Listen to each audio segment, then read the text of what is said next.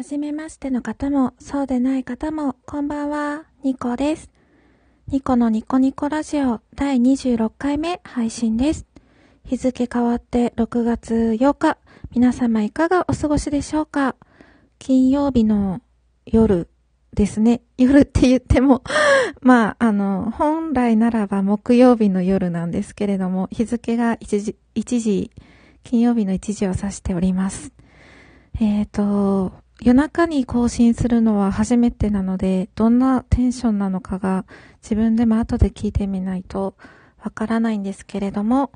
えー、更新し、寝る前にちょっとだけ更新してみようかなと思ったので、今こうして録音しております。えっ、ー、と、私は自分のラジオをよく聞き返すんですけれど、話し方というか、早口だなーって思っ、て、特になんか自分が好きな話題とかなんか興奮してる時とか、なんとかじゃないですか、でも、みたいななんかこう、結構な、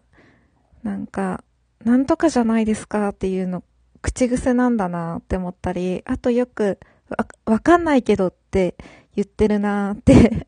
思います。自分では、あの、日常会話では気づかなかったので、私こんな感じなんだって思っていて、もうちょっとこう、ゆっくり、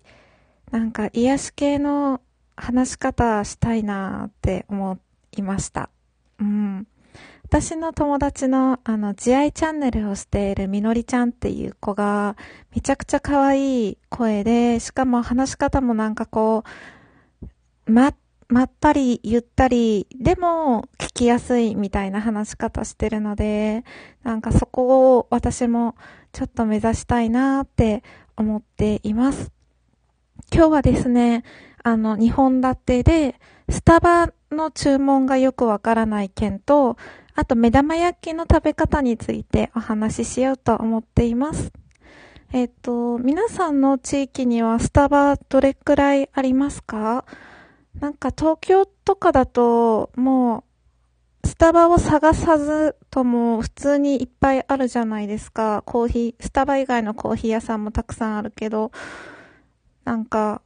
私の住んでる地域は、あの、ほとんどスタバがなくて、で、まあ何年か前に、ああの、スタバ1号店が、スタバがやってきたんですよ、私の地域に。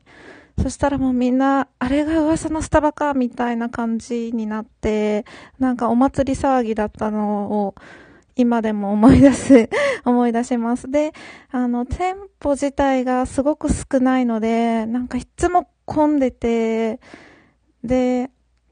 私の中でスタバはまあちょっとやや高めなイメージっていうか、ちょっと高いなっていう感覚なんですよ。まあ、あの、その、飲み物にもちろん値段はよると思うんですけれども、私はスタバに行ったらもうクリームもりもり系のやつを頼むので、ちょっとお高いなって思うので、なかなかこう、行かないんですよね。で、行かない理由としては、その、注文がですね、なんかか、スタバが、あの、人気になったのって、カスタマイズができるっていう点だっ、あの、なんか、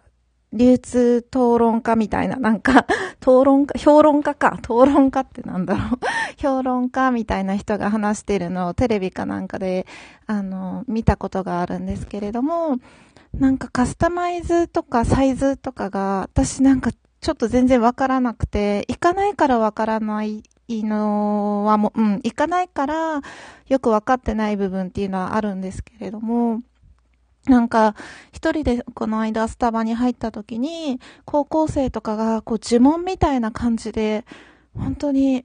呪文を唱えてるんじゃないかぐらいの感じで、流暢になんかいろんなカスタマイズをして、なんか自分流の飲み物のオーダーをしてたんですよね、店員さんに。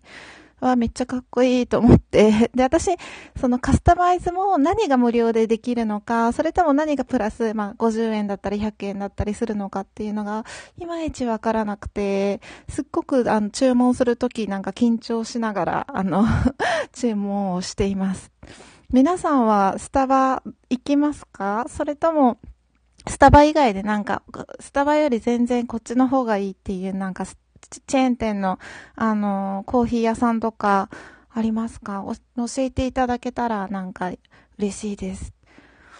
はい。で、あと、スタバの カスタマイズについても詳しい方は教えていただけたら嬉しいです。さて、2本目。目玉焼きの食べ方。えっ、ー、と、私、卵の、卵、卵の料理の中でも、ダントツで目玉焼きをよく作るんですよ。卵焼きは、なんかめんどくさいし、オムレツもめんどくさいし、目玉焼きが一番簡単だし、パンに合うから、あの、いいなって思ってて、目玉焼きを作ります。いつも。で、目玉焼きを作るときは、オリーブオイルかごま油で作るんですよね。私のお家サラダ油がなくて、オリーブオイルかごま油のどっちかなんですよね、選択肢が。で、えっ、ー、と、まず、普通にお醤油で食べる。目玉焼きをお醤油で食べるときは、あの、ごま油で焼きます。で、あの、お醤油に飽きたら、たまに、あの、お塩で食べるんですよね。普通の、あの、白い塩 で食べるんですけれど、そういう時は、ごま油も美味しいし、オリーブオイルで焼いても美味しいです。でも、オリーブオイルで焼いた時は、あの、ハーブソルトが一番合うなって私は思っていて、あの、オリーブオイルとハーブソルトで目玉焼きを食べる時があります。美味しいですよ。おすすめです。で、えっ、ー、と、変わり種としては、あの、ケチャップで食べる時もあるし、あの、マヨネーズで食べる時もあるし、あの、マヨネーズと七味で、目玉焼きを食べる時もあります。あの、七味でも一味でもいいんですけど、辛いのが、あの、好きな人は結構美味しく食べれるんじゃないかなと思ってて、マヨネーズと七味はおすすめです。はい。あとは、まあ、チーズを、とろけるチーズを上からかけて蒸し焼きにする時もあります。チーズとお醤油は相性がいいので、結構、美味しいですね。あとは、もしくはチーズを上にボーンって乗せて蒸し焼きにしたら、ハーブソルトをかける時もあります。と、あとは、うーん、なんかフライパン、大きなフライパンで焼くんですよ、私。あの、目玉焼き作るとき。で、あの、目玉焼きに合うようなお肉とか、あの、ベーコンとか、えっ、ー、と、ウィンナーとかも同じそのフライパンの端っこで焼いて、あと、あの、野菜も、まあ季節的に今からだったらオクラとか、たまにほうれん草とかもやるんですけど、ほうれん草ちょっと水気があるからな。まあ、キャベツとかかな？うん。とかそういうのを、あの、同じフライパンで、えっと、隅っこに分けて ちょっとずつ、あの、や、一緒にもう焼いちゃうんですよ。あの、右端に目玉焼き、左端にベーコンとかウインナー、えっと、その、真ん中の上の方は野菜みたいな感じで そうすると、あの、一気に、あの、おかずが作れるので、とってもいいです。でも、ただこれ一人暮らしじゃ、の特権っていうか、一人暮らしじゃないとできないことだよなって思ってて、まあ、あの、ご家族がいる方とかは、目玉焼き3つとか作ったらもうそれだけでフライパン埋まっちゃうし、できないんですけれど、まあ、一人暮らしの方は、そういう焼き方をして、あの、一気に仕上げるのも、あの、時短というか、あの、簡単な料理の方法の一つとしておすすめです。あ、そうそう、私、前回、あの、なんだっけ、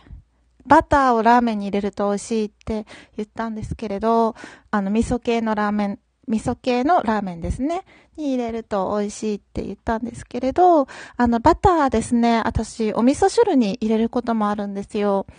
あの、じゃがいもとキャベツとわかめ入れたお味噌汁に入れたりとか、そういう感じで、なんか、じゃがいもとかだったらバターめっちゃ合うんですよね、お味噌汁に入れても。でも、バターだけ入れるとなんとなく味が決まらなくて、逆に入れない方が良かったんじゃないかなって 思う時とかもあるんですけど、あの、七味か一味をお味噌汁に入れるんですよ。そうすると、あの、バターと辛さがマッチして、とっても味が決まるというか、美味しいんですよ。なので、あの、もしよかったら、あの、やってみてください。特に、あの、冬とかおすすめです。あの、温まるので体が、七味とか一味とかお味噌汁に入れると。もちろんそのバターを入れてもいいんですけど、バターを入れずに、あの、お味噌汁に七味とか、あの、一味を入れるのも美味しいし、あとあの、生姜パウダーとかたまに入れますね。冬は。夏は、あの、暑くなりすぎるので入れないんですけれど、そういう感じでお味噌汁のアレンジもちょいちょいしているので、その辺もいつか、いつか？今ちょっと話したんですけれど、もっとなんか話、話ができたらいいなって思います。そんなこんなでもうすぐ11分になりそうなので、そろそろお開きにしたいと思います。明日というか今日か、もうお仕事の方が多いと思いますので、一緒に頑張りましょう。私も仕事です。今日私はお休みだったんです。今日っていうか昨日か 木曜日私はお休みだったんですけれど、皆さんは、あの、お仕事だったのかな、まあ、私みたいに普通に休みな方もいると思うので、えっ、と、お休みだった方も、まあ、今日金曜日仕事の方も、木曜日仕事だった方も、お疲れ様でした。えっ、ー、と、今日もゆっくり休んでください。ではまた次回。バイバーイ。